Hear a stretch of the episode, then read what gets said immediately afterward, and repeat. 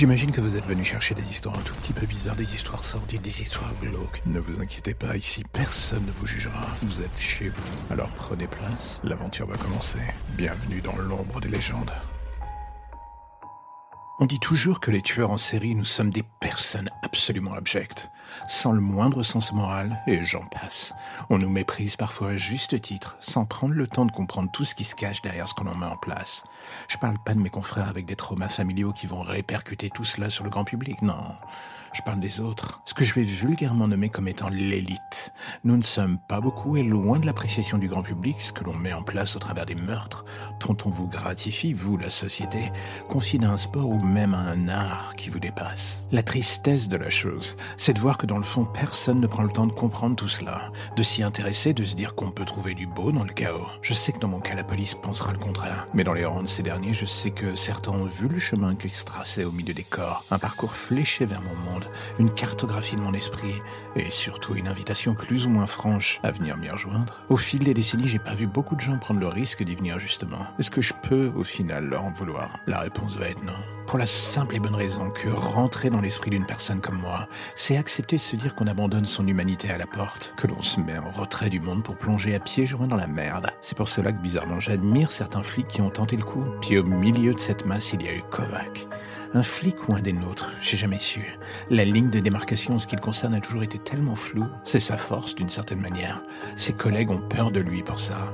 Les gens comme moi sont aussi fascinés, craintifs d'une certaine manière. Il pense comme nous, il agit comme mais sous couvert de la loi, c'est son avantage. Le meilleur des mondes pour lui, le pire pour nous. Et dans tout ce merdier, c'est ce qui lui a permis de me coffrer, moi et tant d'autres d'ailleurs. Mais la chose sur laquelle je reste confiant, c'est que pour un de nous en cage, deux autres naissent à l'extérieur. Je le sais, il le sait.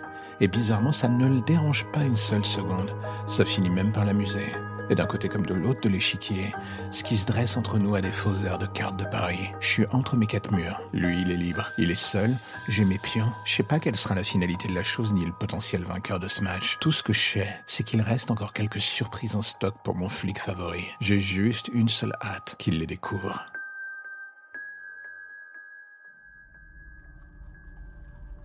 Et voilà encore un épisode qui se termine, je sais, vous êtes triste, mais ne vous inquiétez pas, je reviendrai bientôt avec de nouvelles histoires et de nouveaux contes un tout petit peu plus glauques les uns que les autres, ça ira crescendo, ça sera le bonheur, et je sais que c'est ce que vous attendez. Alors, mais entre-temps, si l'épisode du jour vous a plu, j'ai envie de vous dire, n'hésitez pas à en parler, n'hésitez pas à le partager ou à me faire des retours, vous avez l'adresse email pour ça dans la description de l'épisode. Et vous verrez, je ne mords pas, je réponds, pas toujours en temps et en heure, mais je réponds quand même. Allez, à bientôt.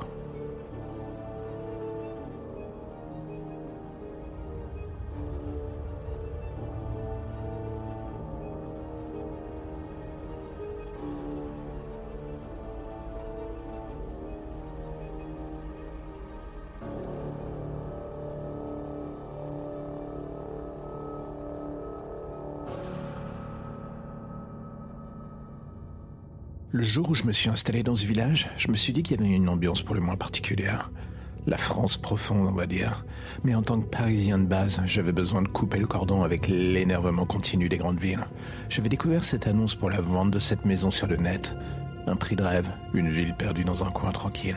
J'allais pas y vivre longtemps, mais y passer six mois pour finir ce roman, c'était désormais la seule chose qui avait d'important sur mon planning. Je n'avais pour être honnête pas vraiment l'intention de me mettre à converser H24 avec les voisins non plus, donc ça serait boulot, boulot, boulot. En même temps, vu la moyenne d'âge, ça n'avait pas de grande chance d'être fou niveau conversation.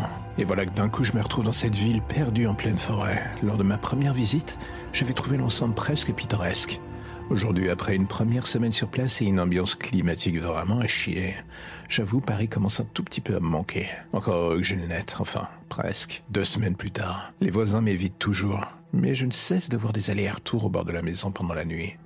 Au départ, J'y portais pas trop d'attention, mais un soir en rentrant, la découverte de ce gamin tentant de regarder par la fenêtre finit par me coller une véritable frousse. Vous allez me dire pourquoi? Peut-être parce que je l'avais jamais vu et surtout son aspect avait quelque chose de digne d'un véritable film d'horreur. Alors que je tentais de l'approcher, il ne tarda pas à s'enfuir en courant. Et en faisant ça, il laissa tomber un sachet sur le pas de ma porte. En m'avançant, je pris ce dernier pour aussitôt me rendre compte qu'il était taché de sang. En l'ouvrant, à l'intérieur, il y avait des doigts coupés. Je sais pas pour vous, mais quand ce genre de choses vous arrive, la première réaction qui vous passe par la tête, c'est de prévenir la police. C'est là que je me rendis compte que les fils téléphoniques venaient d'être coupés. Un orage se préparant, je me dis que m'abriter et surtout m'enfermer à double tour, c'était la meilleure chose à faire en attendant. J'irai voir la police demain. Deux heures plus tard, l'orage prévu se mit en marche, encore plus fort que prévu. J'avais l'impression d'être en plein milieu de l'apocalypse. Je n'emmenais pas large pour être honnête, mais ce qui me foutait encore plus la trouille, c'était tous ces bruits à l'extérieur. Au milieu de l'orage, il y avait ces hurlements, ces grattements le long des murs de la maison. Et tout cela ne faisait que me remettre en tête le visage de ce gamin, ou accessoirement celui des voisins qui ne cessaient de regarder la maison bizarrement. Et c'est à partir de ce moment-là que tout finit par se dérégler. L'orage qui redouble d'intensité, et surtout ces bruits à l'extérieur qui continuent. Au début, ça se mélange avec l'orage, on pense qu'on hallucine. Puis vient le moment où les bruits sont dans le plafond, dans les murs et que ça gratte partout, partout. Je n'avais rien pour me défendre à part un couteau dans la cuisine. Vous allez me dire c'était mieux que rien, mais c'est lorsque je vis la vitre que je compris que ça ne ferait strictement rien. Ils étaient là, une dizaine, voire plus, des choses absolument hideuses. Ils n'avaient qu'une envie, rentrer. Et lorsque la première de ces choses brisa la fenêtre, je les vis s'engouffrer comme une horde fondant sur moi. Je ne sais pas du tout comment j'ai fait pour réussir à fuir. Je sais pas comment j'ai pu faire pour démarrer la voiture aussi vite sous cet orage. J'ai aucune idée de comment j'ai fait pour conduire encore une fois sous plusieurs kilomètres de pluie battante avant enfin de trouver un refuge de fortune dans une station-service. Tout ça quelques heures plus tard. Je garde un souvenir tenace de cette nuit, encore aujourd'hui. Ces visages, ces monstres. En fait, le lendemain, en revenant sur Paris, je reçus un coup de fil de la gendarmerie. Ils avaient découvert la maison dans un sale état avec du sang partout et plus aucune trace de moi. Autant dire que l'appel de routine me permit d'éclairer ma lanterne. Je n'avais pas fait de travail de recherche en venant dans cette ville. Si j'avais pris le temps de cela, j'aurais entendu parler de cette colonie religieuse hollandaise venue dans cette région il y a près de 200 ans. Un clan plus proche de la secte qu'autre chose. Les mœurs de ces derniers étaient pour le moins particuliers, assez d'ailleurs pour que leur réputation finisse par se ternir à vitesse grand V. Moins de 20 ans après leur arrivée, ils disparurent dans la forêt, ne devenant plus qu'une légende urbaine au gré des siècles. La gendarmerie ayant découvert le chaos de la maison, je ne pus m'empêcher de continuer de creuser de mon côté pour en apprendre plus. Depuis 200 ans, les disparitions était légion dans la région, justement. Les meurtres, les événements bizarres, tout y était. Même les Allemands, pendant la Seconde Guerre mondiale, avaient fini par déserter la région. Sous la pression de ces choses, l'ancienne propriétaire, elle aussi, avait vu ces choses. Je compris d'un coup beaucoup mieux le prix de vente si bas. Six mois plus tard, alors que j'avais vendu la maison et que je pensais avoir enfin tiré un trait sur ce passé, je reçus un nouveau coup de téléphone, encore une fois de la gendarmerie. La nouvelle propriétaire de la maison avait été retrouvée dans cette dernière, massacrée. Un détail avait frappé la police. On lui avait coupé les doigts, tous. Et là, d'un coup, je revis le paquet laissé par le gamin pendant la nuit. Une horrible pensée me traversa l'esprit en regardant ma main tenant le téléphone. J'aurais pu être à la place de cette femme. Mais là au moins, j'étais encore vivant. Et avec mes doigts surtout. Monde de merde.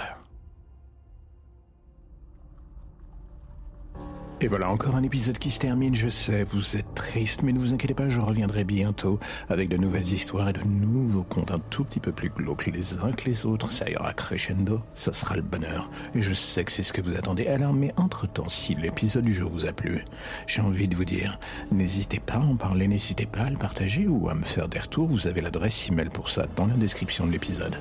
Et vous verrez, je ne mords pas, je réponds, pas toujours en temps et en heure, mais je réponds quand même. Allez, à bientôt.